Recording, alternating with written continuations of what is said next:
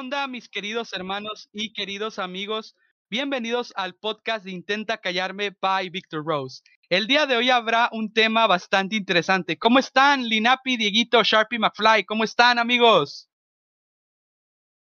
¿Qué onda, amigo? Muy, vergas. Qué bueno, qué bueno. Esa es la palabra, amigo. Esa es la palabra. Esa siempre es la palabra. Es como el gracias, por favor, ¿no? Sí, sí, sí, Como provecho, ¿no? Una palabra más. Buen provecho. Es todo, es todo. Bueno, ya vámonos al tema principal, que son películas basadas en libros. ¿Qué les parece este tema, amigos? Interesante. ¿Y a ti qué te parece? Al chile no le sé. De plano no le sabes. Nah, pues le sé de películas, pero no te armo del libro. Pues sí, creo que muchas veces muchas veces que vemos películas ni siquiera sabemos que están basadas en un libro. Y a veces la película se vuelve mil veces más famosa que el libro. Pero pues siempre es chido, ¿no? Saber dónde vienen esas historias y conocer un poco más. Qué bueno, qué bueno. ¿Y tú, Linapi, qué opinas de las películas que están basadas en libros? Estoy emocionada, es un tema que creo que puedo dominar. Y pues sí, no sé, ¿quién quiere comenzar, no? Va, va, va, va, va. Bueno, a mí si me lo preguntan es un tema bastante interesante porque ya no se está viendo una película creativa como tal, sino que es una película basada en un libro que debe de abarcar los temas y situaciones que se tocan en el libro. Obviamente tampoco abarcarán todos porque si no serían películas larguísimas y hasta cierto punto sería tedioso, ¿no creen? Claro, desde luego. Sí, parte de hacer una buena adaptación, eh, perdón que te interrumpa, Sharpie, parte de hacer una buena adaptación de un libro a una película es tener una, un guion que tenga bien sintetizado las ideas principales, lo que quería comunicar, el formato, la obra en su formato original, ¿no? Entonces, pues en base a esto veremos si a continuación los libros de los que vayamos a hablar pues cumplen con esos requisitos para ser considerados como, como buenas adaptaciones, ¿no? Sí, yo, creo que flojean muchas, ¿eh? Flojean muchas porque pues un libro es bastante extenso, es bastante, bastante narrativo, tiene muchos elementos a contemplar, pues, como un libro, ¿no? Pero cuando se reduce al tiempo y, posibilidades cinematográficas, creo que se pierde mucho. Y por eso creo yo que, que deberían desde un principio, desde un principio plantearse como, como series. ¿Tú crees que es más necesario hacer una serie que una película de una adaptación de un libro como tal? Sí, bueno, una serie donde, que se base de, de libros o de libros que ya estén terminados, porque si no sale algo como en Game of Thrones.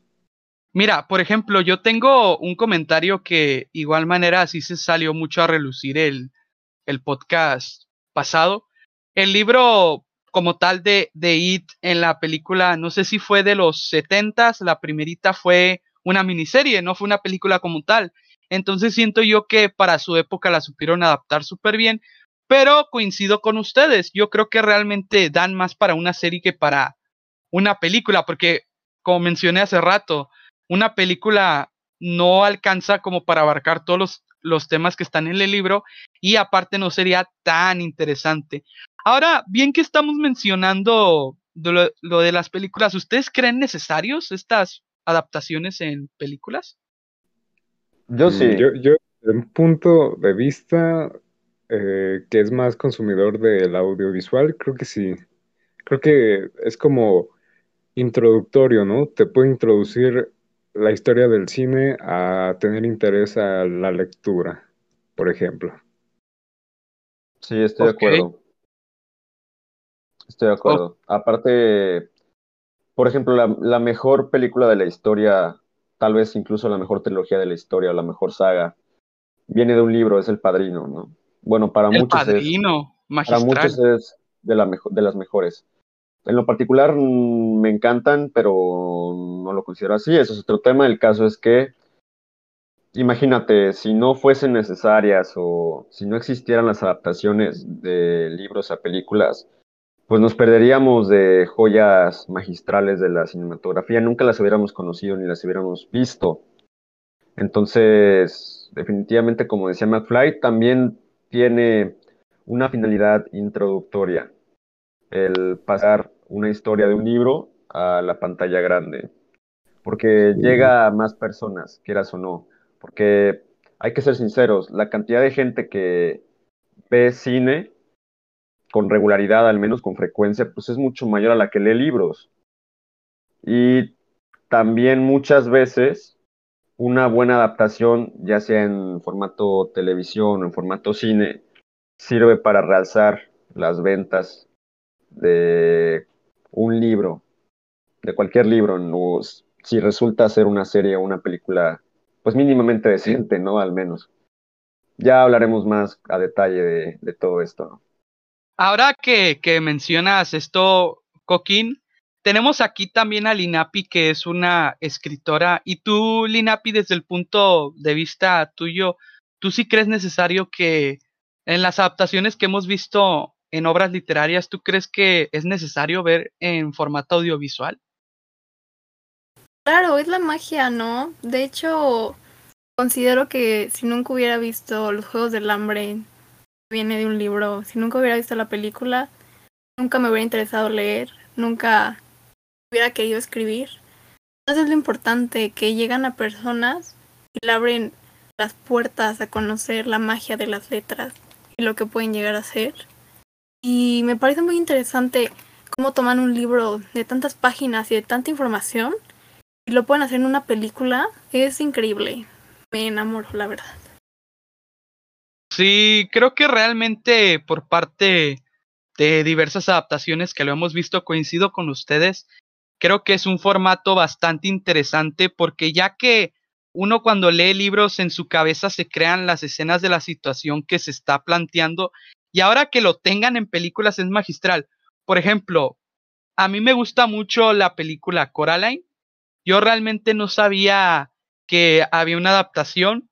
Ya vamos a estar hablando más adelante, pero desde ahí yo creo que me enamoré de, pues ahora sí que de la literatura como tal, a mí en lo personal soy más fan de las, de las novelas de ciencia ficción, del, de digamos situaciones también juveniles, entonces pues creo que a mi consideración son magistrales. Bueno amigos, aquí yo tengo una lista de aproximadamente 10 libros, obviamente le elaboramos de 10 libros porque son muchas, muchos, tanto películas como libros que hay que hay aquí, pero solamente decidimos 10. Yo obviamente voy a decantar por el lado de cine, pero de igual manera aquí tenemos expertos en literatura que durante el podcast vamos a estar planteando argumentos. ¿Quién quiere empezar, amigos, con la lista? No, pues a ver, me la hecho, me la hecho. Pues yo creo que, bueno, una de mis favoritas es Coraline, como bien lo mencionabas, mi buen Víctor. Coraline se me hace, bueno, yo me leí el libro, se me hizo muy, muy, muy bueno. Y aparte, al ver la película, creo que hasta incluso, o puede ser una opinión muy subjetiva si lo quieres ver así, pero el hecho de crecer con la película primero y luego leerlo como que me imaginaba, ¿sabes? Las escenas en stop motion. Y esa es como la magia, ¿no? De como decía Linapi, de transmitirte desde las letras y lo visual y combinarlo, creo que es una, una combinación súper chida en cuestión de película y libro. Pues mira, a mí lo personal no he leído el libro como tal, no me ha sido posible conseguir formato físico el libro de, de Coraline del buen Neil Gaiman que salió en el año 2002, el libro, y yo creo que fue una adaptación muy buena en su momento. La película fue en el año 2009. Creo yo que lo supieron manejar muy bien. Aparte que lo llevaron este formato stop motion que le dieron totalmente en el clavo y hizo que me enamorara del universo de este estudio de animación stop motion como lo es Laika, que fue magistral y magnífico el trabajo que tengo entendido, igual aquí ustedes me lo desmienten, que el libro es más oscuro que que la película como tal. Y siento yo que también le supieron dar ese lado oscuro que a mí lo personal me encanta. Por ejemplo, el diseño de personaje que a mí me gusta muchísimo es el de la otra madre. Güey, cuando ya se muestra como es verdaderamente, es imponente ese personaje y aparte da miedo. Cuando yo la vi de niño a mí me daba miedo la otra madre, pero ahora que lo veo digo, güey, no manches. O sea, en teoría no es una película para niños porque salen cosas bastante oscuras y bastante turbias. Sin embargo, eso lo hace interesante y eso a mí lo personal me encantó e hizo que me enamorara de, de, este, de este gran película que mi objetivo a corto plazo es leerme el libro este año. Así que voy a dar mi opinión al respecto, pero por lo pronto así se queda con esta opinión de la película. Así que pasémonos al segundo puesto que aquí yo agregué es Ciudades de Papel de John Green. Ah, ¿qué pasó?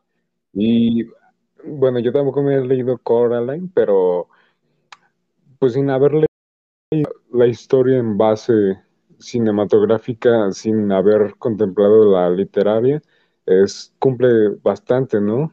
Yo creo que no te deja mal sobre todo, te deja con ganas de, de otra cosa, porque es una historia para mí bastante redonda. Yo quisiera agregar unos cuantos detalles sobre el autor, Víctor, si me permites, brevemente. Claro que sí, claro que sí. Eh, Adelante. pues mira, Neil, Gaiman, que fue el autor de Coraline, de esta gran historia emblemática, eh, nació el 10 de noviembre de 1960 en Inglaterra y pues es un autor bastante popular, ¿no? Eh, de hecho, él dejó la escuela para escribir en columnas críticas y hacer entrevistas. Él quería, digamos, hacer labores periodísticas y de hecho, fue en una de estas entrevistas donde conoce al famosísimo escritor de cómics, Alan Moore, famosísimo, ¿no? Eh, y a partir de, ese suceso, mm, empezó a escribir cómics y también guiones para novelas gráficas, siendo, por así decirlo, apadrinado por el mismo autor, por, por Alan Moore, ¿no? Eh, y pues ha escrito varios libros, novelas muy famosas, muy reconocidas, buenísimas. Es un gran, una gran mente, es un gran creativo. Eh, ha escrito The Sandman, ha escrito Buenos Presagios, Stardust, Coraline, eh, Los Eternos, Material Sensible, Objetos Frágiles. Yo he tenido la oportunidad de leer Sandman y Stardust y wow, sí, muy, muy recomendables. Entonces, pues ya creo que eso, sería como que básicamente lo que quería agregar. Y puedes proceder, amigo. Ok, amigo, ahora te hago esta pregunta, Coquín. Para ti se te hace, ¿qué se te hace más bueno? Porque tú me has dicho anteriormente que tú te leíste el libro. ¿Qué diferencia hay entre la película y el libro? ¿Es mucha la diferencia o coinciden en ambas? Eh, yo prefiero el libro, yo prefiero el libro. Eh, la verdad es que un, libro siempre echa a volar más tu imaginación que una película. Y el componente principal que hace a Coraline tan especial, además del suspenso y del horror, pues es la imaginación justamente. en el libro se detallan muchas más cosas. Eh, en el libro te da más hincapié a teorizar, a, a encontrarle ciertas explicaciones a, ciertas cosas, a ciertos eventos que en la película eh, suceden. Y yo honestamente me quedo con el libro, yo me quedo con el libro, es un libro cortito, creo que tiene como 200 páginas aproximadamente, no me acuerdo muy bien. Eh, y sí, yo, yo me quedo con, con la obra en su formato original. Muy bien, amigo, muchas gracias por tu opinión. Pues bueno, pasémonos al segundo puesto de aquí de esta bella lista que su servidor realizó.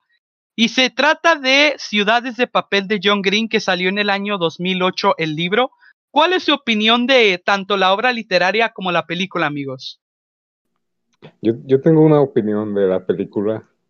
Eh, tampoco me, he leído el libro porque, según yo, es como literatura para adolescentes eh, sí, totalmente.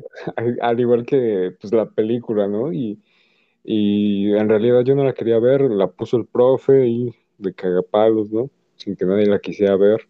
Y, a huevo. Y, pues la neta sí está, a mi punto de ver, o lo, desde lo que me gusta, está como medio cringe. Está como, como típica eh, historia de adolescentes con sus tramas de, de chamacos caguengues, ¿no? ese, es mi, mi punto, que está mala, muy mala. Sí, pues es que John Green, las tendencias de John Green como escritor son públicos adolescentes, públicos teens, ¿no? Públicos teens. Y la verdad es que en su mayoría la, la literatura juvenil desde los últimos 10 años aproximadamente, la veo muy pobre. ¿eh? Yo en lo particular sí la veo falta de falta de imaginación, falta de, buenos guiones, de profundidad. Sí, son muy superficiales en su mayoría. Su construcción es superficial. John Green, el, el, único libro que yo le he leído a John Green, y ese sí me gustó, cabe aclarar, fue el de Bajo la misma estrella. Ufas, magistral. La película también es buena. Me encantó. Eh, es buena la película, pero en el caso de Ciudades de Papel, ay, no, no. ¿Qué, digo? No, no leí el libro, pero sí he visto varias reseñas, entonces con eso más o menos me basta para dar un criterio, ¿no? Una opinión. Aparte, pues es John Green, no. Honestamente no se me hace un gran escritor, eh. no. Tiene sus destellos de magia, pero no es mi estilo. A ver, Pau, tu opinión al respecto. Enojada, ¿eh? Mientras hablaban, aquí me daban algo. ¿Por qué, Pau? A ver, cuéntanos. A ver, cuéntanos. Ah, bueno, no creo que Paper of Towns sea la mejor obra de John Green, eso sí creo. Pensé que iban a ponerlo como The Fault in Our Stars o Mil veces hasta siempre, que es uno de sus recientes libros, creo que está mucho mejor, ¿no? Um, la, literatura, juvenil, lo creamos o no, es muy importante. Yo le agradezco mucho porque no sería lo que soy ahora. Y para muchos adolescentes, pues forman parte, ¿no? No creo que podamos criticarla tan horriblemente. Ah, sí entiendo esa parte, ¿no? No podemos comparar a un John Green con un Stephen King. Eso es muy claro. Sin embargo, lo que hace la, la literatura juvenil es que los, las personas dejen de ver la lectura como algo que nos imponen, algo como que nos puede llegar a gustar y que nos hace crecer, ¿no? No hay que criticarla tan feo como ustedes lo hacen, por favor. Eh, es que está bien para empezar, está muy bien para empezar. Pero es muy bien para empezar, o sea, no puedas leer The Fault in Our Stars, después vas a leer el Don Quijote, ¿no? Es Claramente es un proceso de... yo, creo que de ahí sigue, bueno, aquí, el libro vaquero. No, sí, o sea, sí, cosas muy fáciles de leer, no puedes saltar algo así tan grande.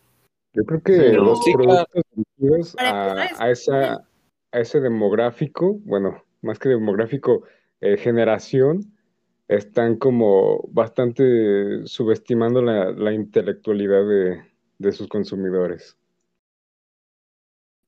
Y, tiene un efecto en la, en la pues, sociedad pues, bastante malo desde mi punto de vista, porque creo que está promoviendo el positivismo eh, en exceso. Y ah. bueno, muchas, muchas, como Bárbara de tramas. Sí. Y creo que lo que menos necesita los chavos de ahora es eh, positivismo de de más. Barato. ¿no? Sí, porque pues, la realidad pues, es muy diferente a lo que te pintan en las historias yankees eh, juveniles. Mira, yo, yo, tengo, yo tengo una opinión al respecto de la literatura juvenil y de la literatura de culto que más de uno conoce. A mí lo personal coincido con Linapi, yo siento que, y con el buen Coquín, yo siento que la literatura juvenil como para empezar a adentrarte en este ámbito siento que está súper bien porque, pues como lo dice el título, es juvenil. Nosotros como jóvenes a lo mejor lo vamos a detectar más fácil que leer algo más de culto como Don Quijote de la Mancha, como otras obras literarias más de culto que a lo mejor para un joven como nosotros, que digo, no es imposible que un joven detecte bien la obra literaria de culto, pero se le va a ser más fácil detectar una obra como la de John Green, como la de Benito Taibo, etcétera, ¿no? Que están más adaptadas a este ámbito juvenil y siento yo que ah, para mí en lo personal es bueno. Yo me leí el libro y vi la película y en algunos momentos no les voy a negar que sí sentí mucho cringe en algunas partes, pero ya ¿Con cuál te quedas? ¿Libro o película? ¿Con cuál te quedas? ¿Libro o película? El libro, güey. Es que el libro, está muy, está mejor, güey. Está mejor trabajado. Mm. Sí, güey. Está mejor trabajado el libro, ¿eh? Bastante. Ya, ya, ya. Es muy bueno. creo que Pero... tu punto está partiendo, perdóname, está partiendo desde, desde un, una perspectiva de que todos los chavos somos tontos. Soy chavo, ¿eh? Por si alguien no, no, no piensa que, soy un señor, soy un chavo y... Le vas a romper el corazón a las chicas. Sí, soy ilegal, ¿eh?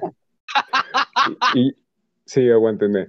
Y ya, ya vas partiendo con esta idea de que de subestimar eh, pues a, lo, al, los jóvenes, ¿no? De que, que, no somos aptos para consumir cierto tipo de cosas. Es, puede ser verdad, pero tampoco tienes que hacer algo tipo Disney todo masticado, ¿no? Tampoco, tampoco es imposible, ¿eh?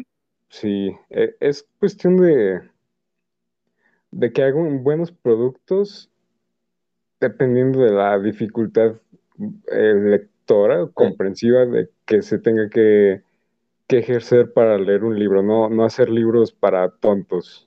Pero cabe aclarar que yo no critico la literatura juvenil, porque al fin y al cabo la literatura juvenil pues no es un género, simplemente ataca a un público objetivo que pues, son los jóvenes. Y hay muy buena literatura juvenil, está Harry Potter, está Las ventajas de ser invisible, está en su tiempo, en su tiempo El Señor de los Anillos era considerado literatura infantil juvenil. Sí, totalmente. Eh, totalmente. La diferencia de en qué año se basó, ¿no? Sí, obviamente, literatura juvenil también. Es decir, yo no critico la literatura, la literatura juvenil como tal, yo más bien critico el hecho de que se haya encasillado tanto y de que se haya estereotipado tanto. Las nuevas corrientes, ¿no? Las nuevas corrientes. Sí, las nuevas corrientes, eso es lo que yo critico. es lo que yo critico principalmente. Persona Normal de Benito Taibo también es muy bueno, lo recomiendo. Eh, hay muy buenos libros, hay muy buenos libros de, de ese, de ese tipo de, público eh, que, que recomendaría muchísimo leer para después adentrarse a algo más pesado. Eh, pero sí, es, es como lo que yo quería resaltar, ¿no? no, para, no para que no haya malos entendidos, ¿verdad? Más que nada. Y si lo consumes, pues qué chido que te guste. Ah, sí. sí. Sí, totalmente. Aquí no estamos criticando los gustos que, pero que, igual el espectador esté más, más crítico que consumes. Exactamente. Entonces pasémonos al tercer puesto, que es Charlie y la fábrica de chocolates de Roald Dahl, que fue en el año 1979. Ah, eh, por ahí de ese año también hubo una película que tengo entendido que también tuvo que ver Roald Dahl, y fue con un presupuesto bastante pequeño, pero sin embargo no fue una película que impactara tanto como la de Tim Burton, que fue en el año, tengo entendido, 2009. Así que ustedes, ¿qué opinan de, de Charlie y la fábrica de chocolates? ¿Se leyeron el libro o vieron alguna de esas eh, dos películas? ¿Podría ser considerada como una película de culto? Exacto, sí. Yo me gusta mucho la película. Roald Dahl, es, uno de los novelistas, cuentistas británicos más legendarios que han existido. Sí, Se encargó de crear obras cumbre de la literatura infantil, también incluso juvenil, como Matilda, eh, Las Brujas, Super Zorro, eh, El Dedo Mágico, Los Gremlins. O sea, este hombre marcó precedentes, marcó precedentes verdaderamente. Dejó legado, ¿no? Sí, dejó un legado muy fuerte. estrepitoso que difícilmente puede llegar a ser superado. Eh, y en lo particular, yo no me leí Charlie y la fábrica de chocolates, vi la película y la película con Johnny Depp, que de hecho hubo una antes de esa, mucho antes de esa. Creo que fue como en los 60, 70 por ahí. Pero. Sí, sí. Si mal no estoy, no fue muy buena. Y aparte, no, no fue tan buena. creo que con la que todos crecimos, sin duda alguna, fue con la de Johnny Depp, ¿no? Y sí. qué bueno, porque la verdad, creo que fue de sus últimas caracterizaciones medianamente decentes, ¿no? Antes de que todo le saliera como Jack Sparrow. ¿Qué opinan? pues mira, es lo mismo que yo comenté y de hecho hace poco vi un video de las diferencias entre la película de Johnny Depp y la película que tuvo que ver el señor Roald Dahl con la primerita Charlie Fábrica de chocolates. Mira, en lo personal a mí me gusta más igual la de Johnny Depp. Vi fragmentos de la película de la primerita de los setentas y no es tan buena. Como te comento, fue hecha con un presupuesto muy, muy pequeño. Básicamente se tuvieron que limitar muchísimo y a mí lo personal se me hizo muy lenta. Se entiende, obviamente, por la época en la que fue hecha esa película, pero siento yo que es mucho más desarrollada la de Tim Burton, que pues más de uno recuerda que de hecho mi querida Linapi en el podcast pasado dice que tiene bastantes memorias o no con la película de Tim Burton Linapi. No, yo de verdad quería que existía una fábrica y que me iba a morir en una fuente de chocolate y que, no, que unos upalupans iban a venir a cantarme una canción y a bailarme. Yo pensaba que eso iba a pasar. No he leído el libro, pero la película creo que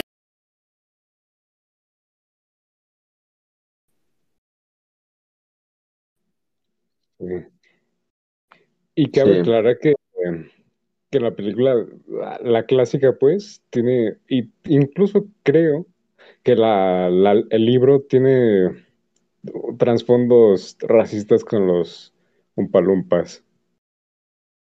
Sí, de hecho decían que eran, pues, de color, de color este, café.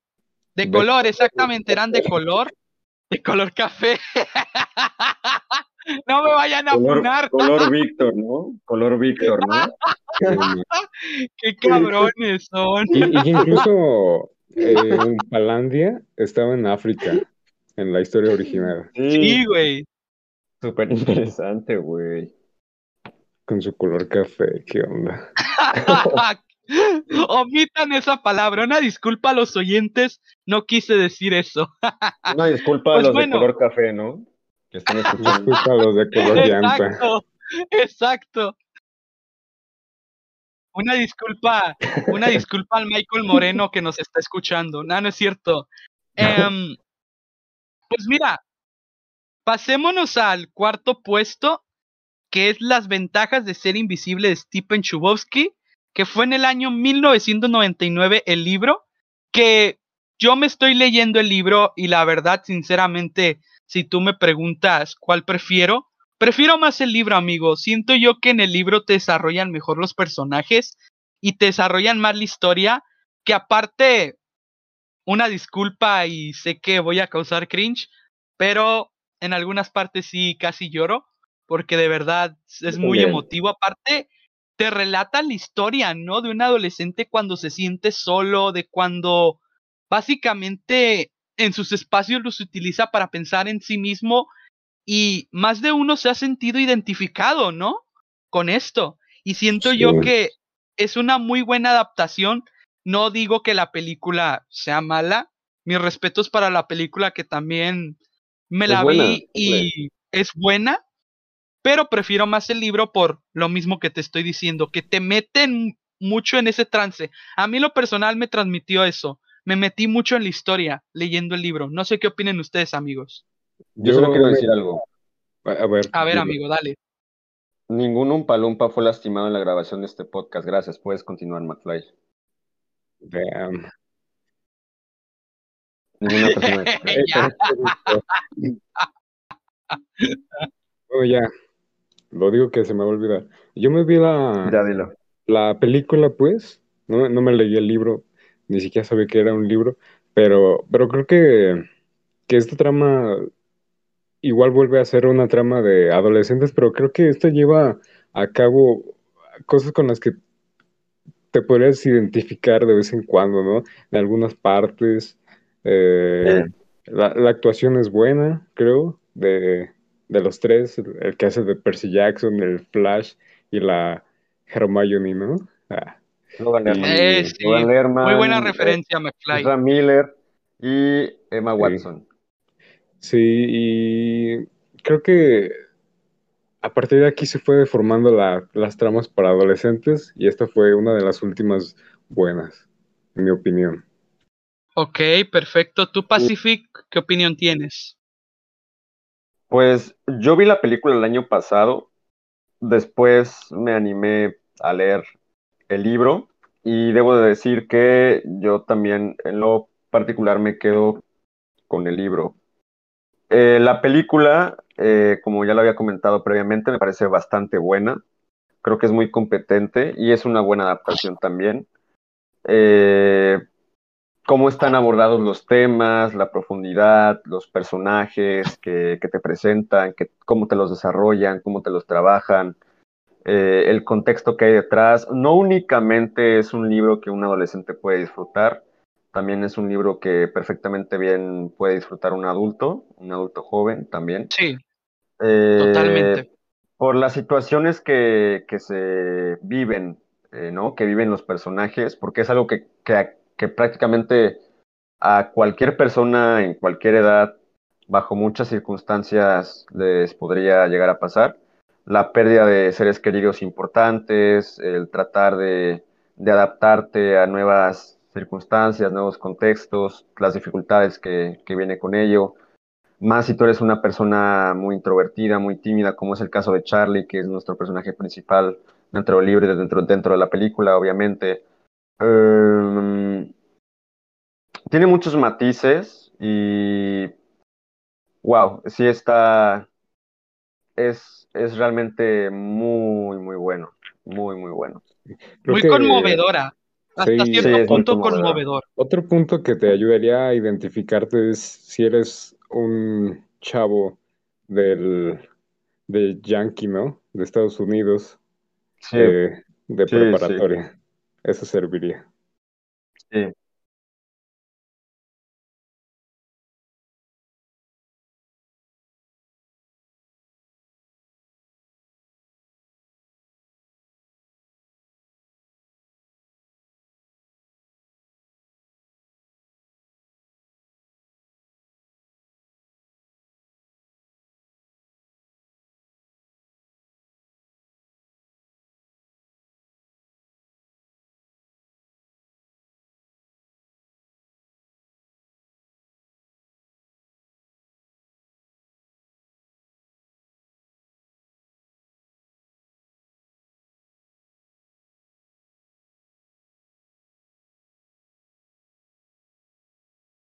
Sí, y de hecho, algo que yo también quisiera agregar, porque me parece que es un dato que vale la pena, que es interesante, es que el escritor Stephen Chbosky eh, escribió esta novela a manera de cartas, eh, escritas por Charlie hacia un personaje anónimo, ¿no? Y Chbosky comentó en una entrevista que la historia avanza de esta manera porque le da un carácter como más, más reservado, más íntimo a, Charlie, ¿no? Eh, como, como, si estuviera hablando con, contigo, ¿no? Con, con el lector directamente. Y eso creo como... es una movida. Lo tomas como si... Muy inteligente. Sí, lo tomas como si un amigo te estuviera contando sus situaciones que está pasando. Y yo creo que esa estrategia hace que te metas mucho en el papel de Charlie. te, hace meterte en los zapatos de él. Te llega. Te llega a pegar algunas cosas que a ti te cuenta. Por ejemplo, cuando cuenta de que le vienen recuerdos de desde que falleció su familiar, su tía, güey, a mí se me apachurró el corazón, cabrón. Porque dentro del contexto te lo cuenta como con una impotencia, con un coraje, güey, de que, verga, o sea, quiero por lo menos ver otra vez a mi familiar y decirle esto.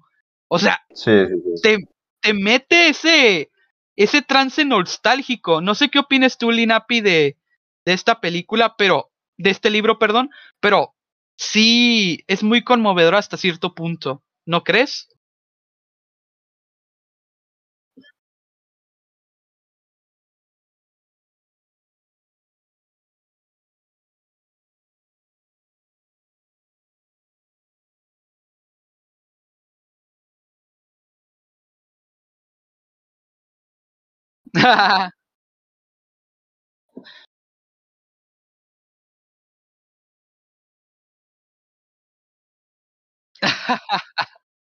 Hubieras consultado. Pinche Víctor. eh, Perdón.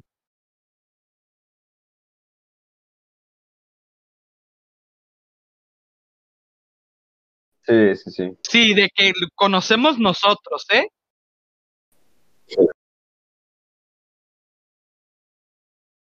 Ajá, sí.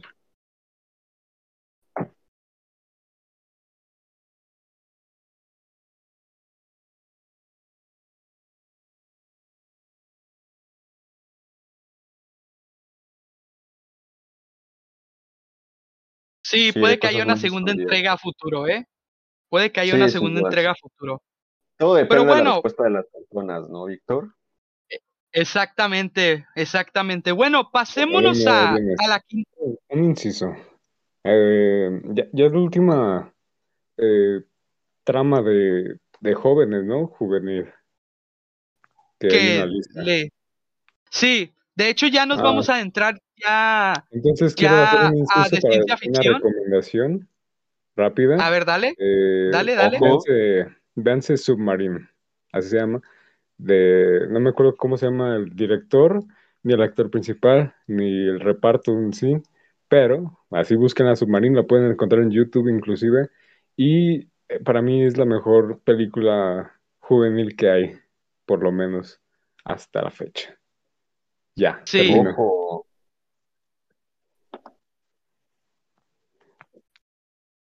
Sí, él, él participa en la, en la música, en el soundtrack, y creo que en cuanto a composición, el soundtrack juega un papel muy importante en cuestión narrativa, de, de, cómo se siente el personaje, de las situaciones que está atravesando, y realmente sí la recomiendo bastante. Continuamos. Ok, bueno, pasémonos al quinto puesto y totalmente ya, ya pasa ahora a otro plano este, este, este puesto. Es, es el libro de Jurassic Park de Michael Crichton del año 1990 que, híjole, ahí sí yo me, me voy a meter en un lío porque la película, la primera que vi de Jurassic Park se me hizo buena, pero ya a partir que nos empezaron a sacar más Jurassic World y todo eso, no me gustó no me gustó. Siento yo que igual, de igual manera hay más libros de eso, pero no sentí necesario que nos, nos sacaran un universo de Jurassic Park. Y es entrar en este trance de querer vender más, de querer explotar algo que al principio fue una joya. Que digo, a lo mejor me estoy equivocando y hay un libro de Jurassic World, igual ustedes me lo van a comentar, pero no me gustó mucho que le sacaran tanto jugo, pero hablando de la primera película se me hizo magistral, fue algo innovador y fue de las pocas películas que vimos con efectos caseros y eso está padre. No entraron en esto del CGI. Igual y me falta leer el libro, pero a mí me gustan mucho las primeras de Jurassic Park. No sé qué opinan ustedes, amigos. Sí, a mí también eh, no son efectos caseros, son efectos prácticos, pero eh, a mí toda la saga como tal me gusta, ¿eh? Me gusta bastante. Uh, creo que la última, la de Jurassic World 2, me debe un poquito, pero creo que pues, me gusta bastante, en realidad, todo, todo el concepto. Me entretienen bastante las películas, todas, y en Jurassic World 2 conocí a mi crush famosa. que es eh, Dallas Howard. ¡A huevo! Sí, desde ahí me, me gustan las señoras. Fuertes declaraciones del querido Marty McFly, amigos. Le gustan grandes. Así que si hay una chica, una chica mayor que le quiere escribir a Marty McFly, no lo duden en hacerlo, ¿eh? Nah, no es cierto. Más si tienen em, pasaporte.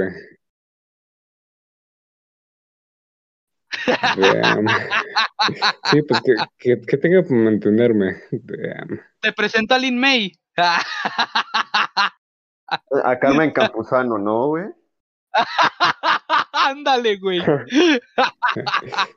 ya, pasándonos al lado de Jurassic Park, ¿cuál es tu opinión, Lina P? ¿Te leíste el libro?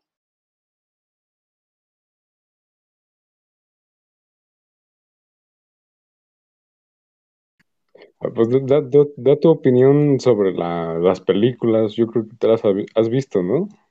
Bueno, la película por lo menos la has visto. ¿Y cuál es tu opinión de la película? Puedes opinar sobre la película, ¿eh? Cualquiera.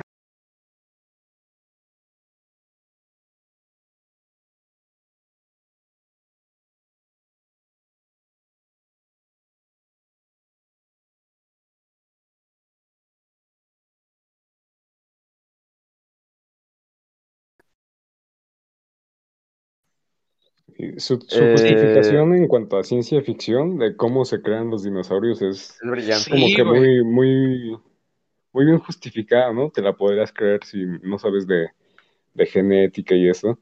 Y sí, sí, los dinosaurios se ven increíbles, sin duda. Sí, aunque me dejó muchos huecos, como diría el buen Pacific. Ah, ¿no es cierto? ¿Cómo? ¿Qué, opinión tienes, Coquín, de esto, de Jurassic eh, Park? Pues mira, la única película que es buena, no nos hagamos, es la 1. Sí, la uno, es mi misma opinión, güey.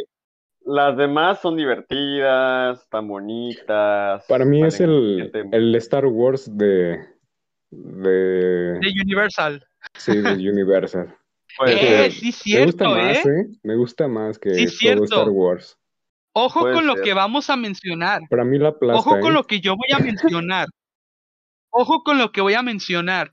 Tanto Harry Potter como Jurassic Park son franquicias fuertes de Universal. Y en parques queda demostrado, ¿eh? En parques queda Harry demostrado. Potter de Warner.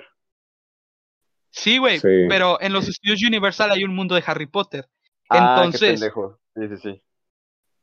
entonces, pues realmente, güey, o sea, son ambas franquicias fuertes que de igual manera ahí se dan un tiro. Próximamente vamos a hacer un versus de Jurassic Park contra Harry Potter porque hay mucha tela de donde cortar. Así que bueno, en pocas palabras, ¿les gustó Jurassic Park o se les hace una vil babosada a las demás películas? Me fascina.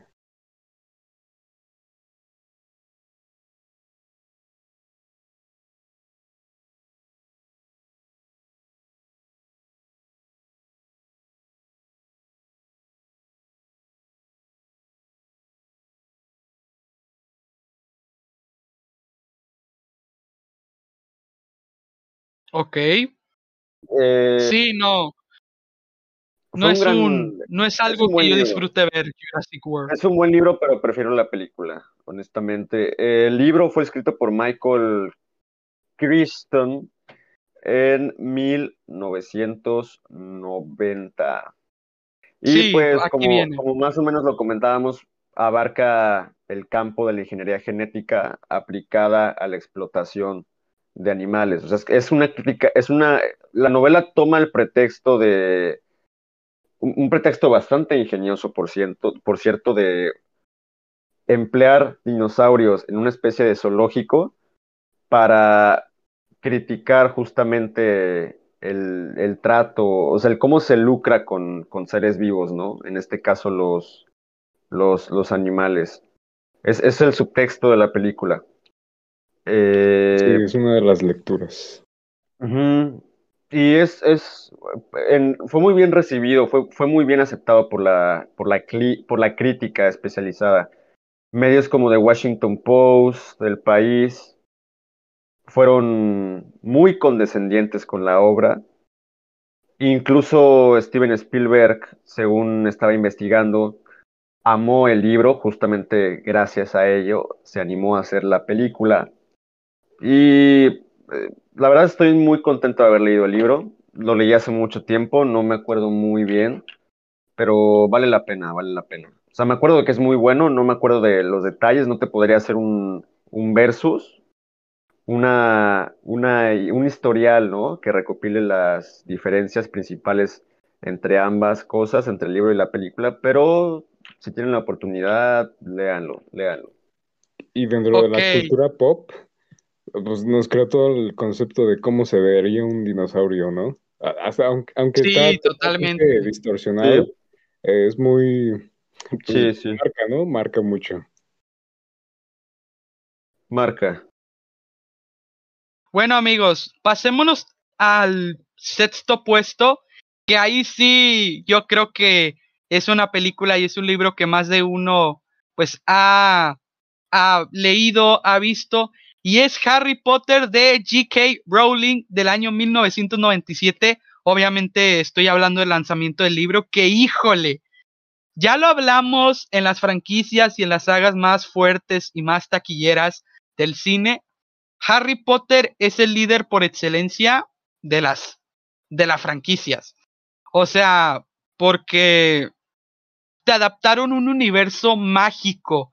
Ahora sí que los libros me faltan por leer, evidentemente, pero las películas a mí me encanta y el arte de esa película es súper buena. No sé qué opina Linapi de las películas, pero a mí me encanta Harry Potter. No sé qué opinen ustedes, amigos. Igual me faltan ver más películas, pero la primera sí me gustó. No sé qué opinen de Harry Potter, amigos. A ver, Linapi.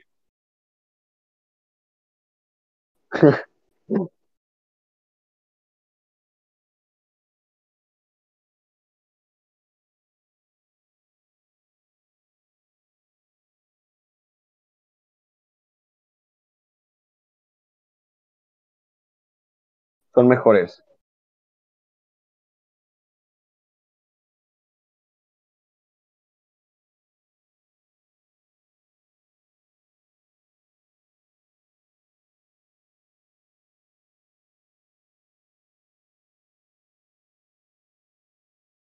Qué bonito.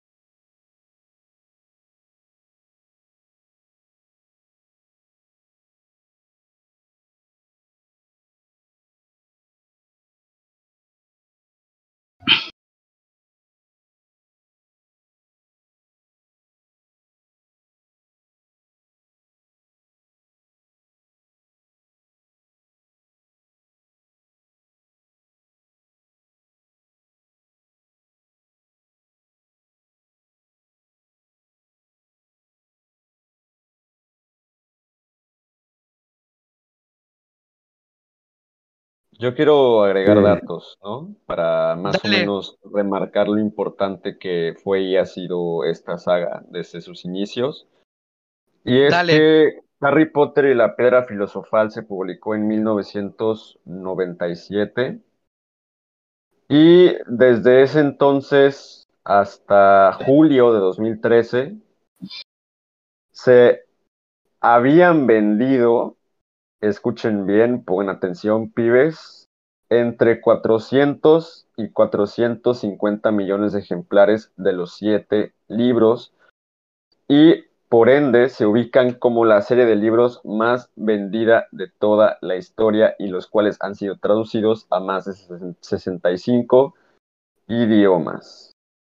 Em, gracias a esto, J.K. Rowling se convirtió en tengo entendido, la mujer más rica de Reino Unido, o la segunda mujer más rica de Reino Unido. Eh, y definitivamente Harry Potter, los libros, son mejores que, que cualquiera de las películas. Mm, las películas son buenas adaptaciones, son muy buenas adaptaciones, a excepción de las 5 y de las 6, sobre todo de las 6, que por cierto la 6 me parece una película bastante deficiente, bastante deplorable. Yo la volvería a hacer, porque de verdad omitió muchísimos detalles por querer contar una historia de amor ridícula entre Ron y Lavender Brown y entre Harry y Ginny Weasley, que para empezar ni está bien contada ni está bien desarrollada, porque la Ginny Weasley de las películas es totalmente diferente a la de los libros. La Ginny Weasley de las películas es completamente insípida, está súper mal escrita. Eh, no te crees que Harry se haya enamorado de ella, jamás. pero sí, está bien forzado, está bien forzado. Hasta hay más química de él con Sean, con Shawshank. Entonces, pues por, poner un ejemplo, ¿no? Un ejemplo. Y pues de aquí, de, esta serie de libros, pues se varían, se amplió el universo y pues J.K. Rowling sacó otros libros, como los cuentos de Bill el Bardo, Animales Fantásticos y Dónde Encontrarlos, que ya luego hablaremos de esa desafortunada saga de películas, en mi opinión. También sacó Quidditch a través de los tiempos y definitivamente los libros, wow, son la historia, los personajes tridimensionales, con errores, con virtudes, todos, lo hacen algo sumamente identificable, ¿no? Y, el contexto es, wow, es, es, de los, es de los mundos en los que sin duda alguna creo que casi a cualquiera le gustaría vivir, ser parte de eso. Sí, totalmente de acuerdo, amigo. Yo creo que las películas últimas de igual manera sí fueron un poco deficientes, pero a mí en lo personal la primera sí me gustó. Hizo que nos regalaran una, un mundo bastante magistral que hoy en día sigue siendo un éxito. Y claro, como lo comentamos en el primer podcast, solo la gente que es de ese fandom lo va a entender al 100% y definitivamente adaptaron muy bien las películas, aunque sí tomo tu palabra de que las últimas fueron deficientes, pero de igual manera comenzaron bien, comenzaron bien y es todo lo que yo podría decir de Harry Potter. Igual ya pasémonos a, al último porque ya, ya nos extendimos demasiado. Pasémonos a juegos. Una conclusión sobre Harry Potter y es que Dale, McFly. al parecer J.K. Rowling es muy buena escritora en, escritora en libros, pero la caga mil veces en Twitter. Hasta ahí dejo mi speech.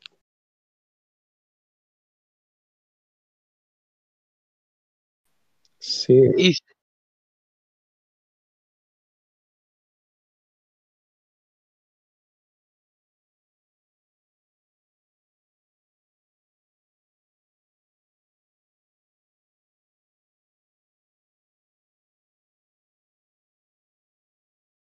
Sí, sí, sí, están muy buenos. Igual se los recomendamos. Nosotros estamos dando nada más una crítica, pero no significa que no los tengan que leer. Al contrario, léanlos, adéntrense, que son buenos libros. De hecho, cada uno de los libros que mencionamos son buenos. Así que léanlos, amigos, léanlos y ustedes son los que van a juzgar al final. Bueno, pasémonos ya al último puesto, que sería Juegos del Hambre de Susie Collins, que ahí sí tengo que que aplaudir porque la película, tanto la primera como la segunda, son magistrales. Sinceramente yo me enamoré de Sinsajo porque fue una película bastante magistral y fue muy de moda en su momento Sinsajo, ¿eh? Y siento yo que marcó un muy buen precedente, o que ustedes me echen burla, sí marcó un buen precedente en su época. Y aparte tiene ese tono de acción y de suspenso que a mí me encanta. No sé qué opinen ustedes, amigos. Yo vi las películas, no, no he leído los libros, pero a mí me gusta mucho Los Juegos del Hambre. Es muy buena película que, ojo, es contenido de culto totalmente Los Juegos del Hambre. No sé qué opinan, yo, amigos. Yo no diría que es de culto, ¿eh? de hecho es bastante comercial.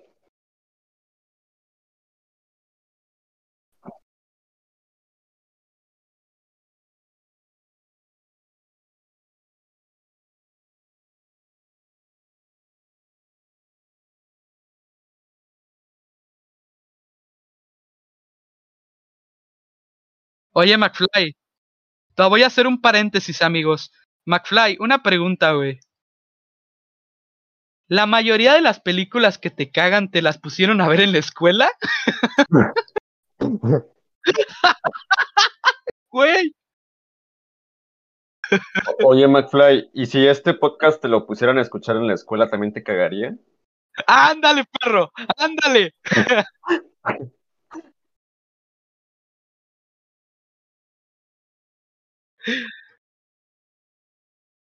Órale.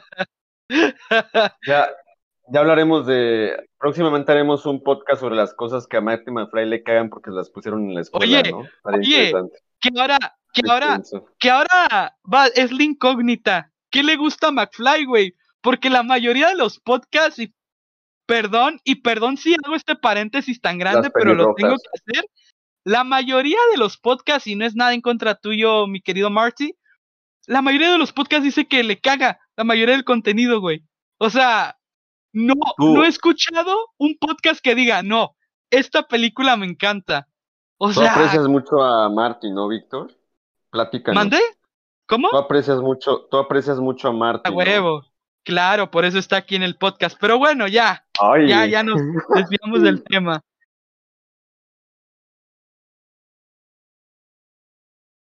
No, güey, para nada. Te queremos un chingo, güey. Bueno. Pues yo te acepto. Ah, no es cierto.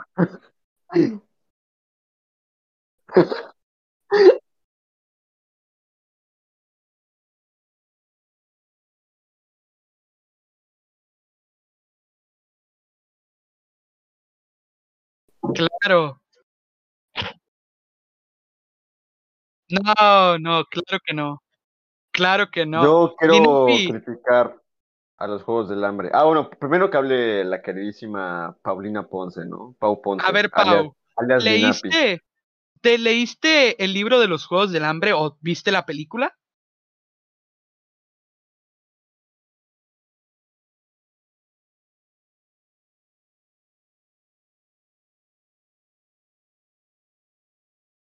A huevo.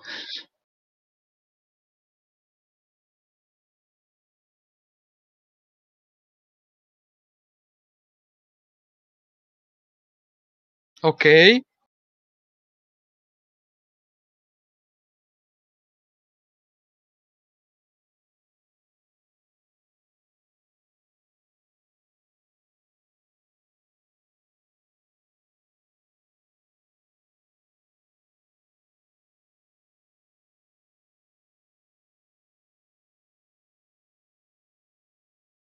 Pues mira, realmente Juegos del Hambre sí fue una buena película, como lo comenté al principio.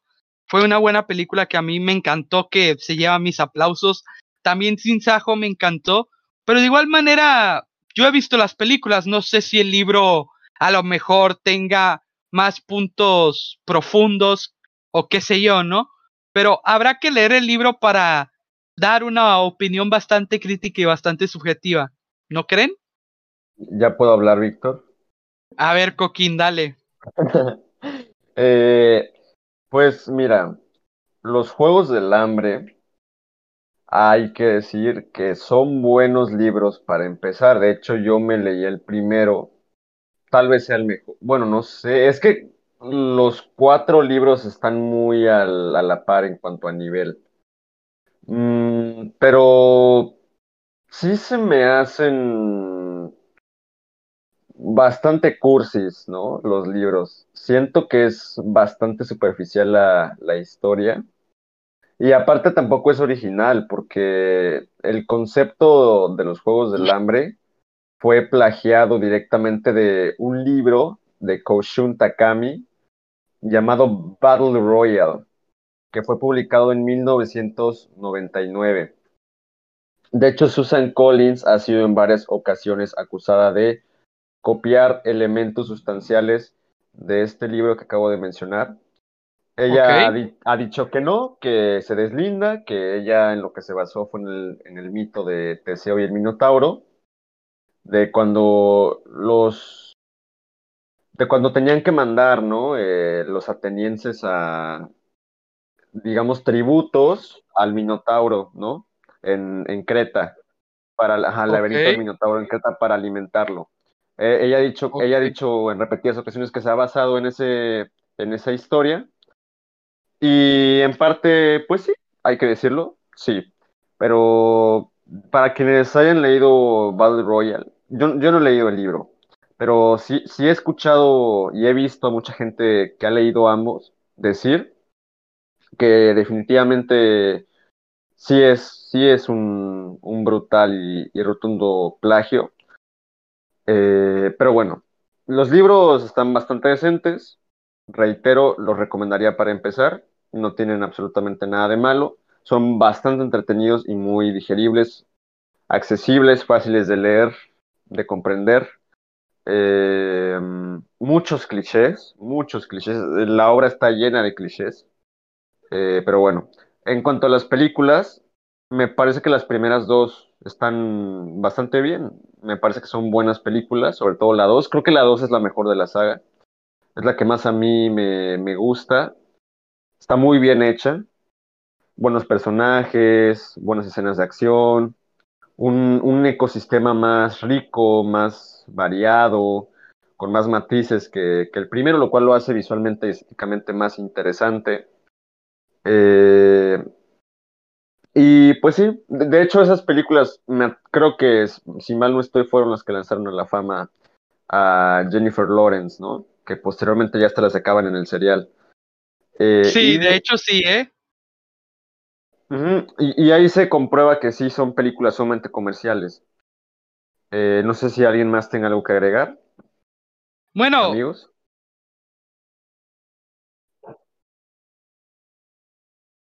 Ah, no manches.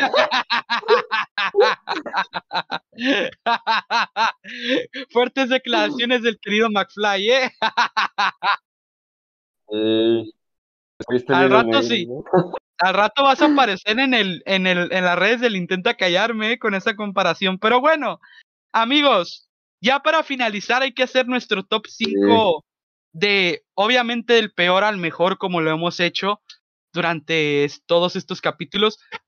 Así que, ¿quién quiere comenzar con este top 5? Pueden mezclar tanto la película como el libro. Así que, ¿quién quiere empezar con su top 5 de, de las películas basadas en libros?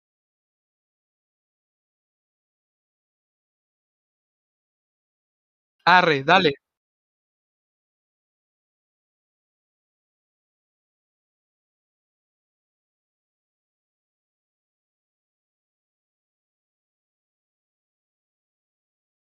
Ok. Ok. Ok.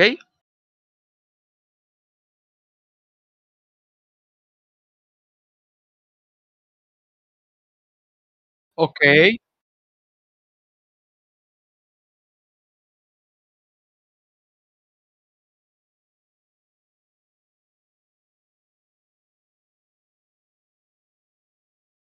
Sí, háganlo, por favor.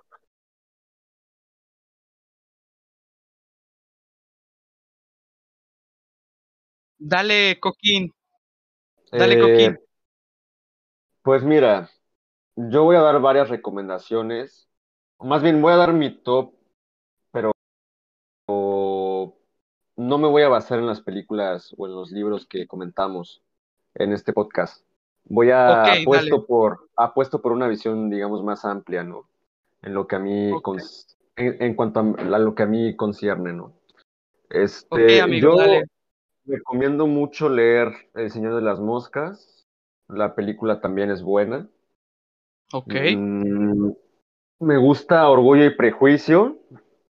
Mm, me gusta más, de hecho, que el libro. El libro es un clásico y no por nada lo es. Ok. Eh, Harry Potter, la 1, creo que es la adaptación más fiel a su libro de la saga. Ok. Eh, recomiendo también, bueno, la, la 1 de las crónicas de Narnia, la de León, la Bruja y el Armario, para mí supera al libro. Es buenísima. ah, no la mencionamos, claro.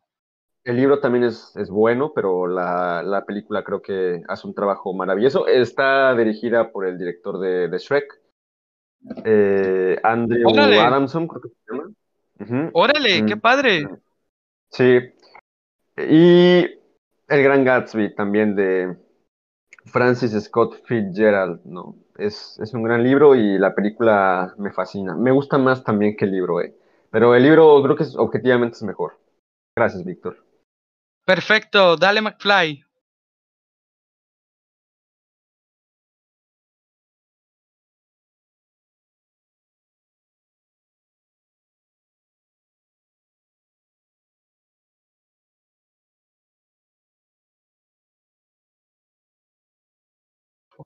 Blade Runner. Ok.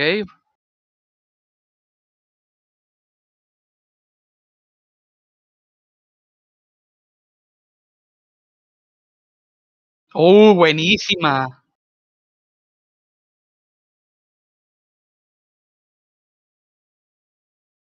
Mi querida Pau Ponce, tu top 5.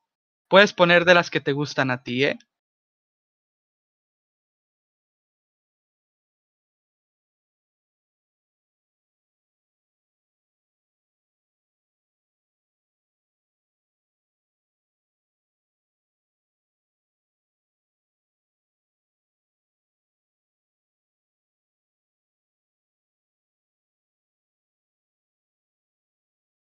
啊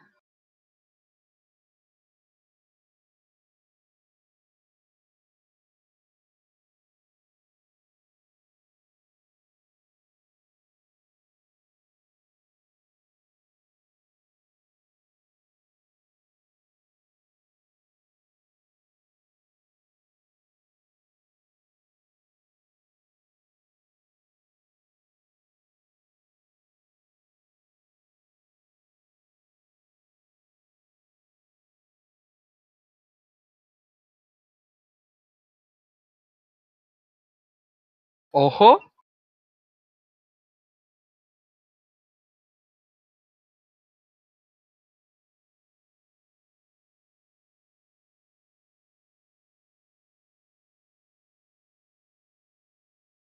Bueno, ahora sí, la, la, opinión de su servidor Víctor Rose ahí les va. No me vayan a funar, eh, pero voy a poner en primer lugar a Coraline siento yo que es una de las mejores películas que mis ojos pudieron ver porque me enamoré de ese universo oscuro y de suspenso que Laika nos regaló. Me falta leer el libro, pero definitivamente en mi primer lugar va Coraline. Segundo lugar,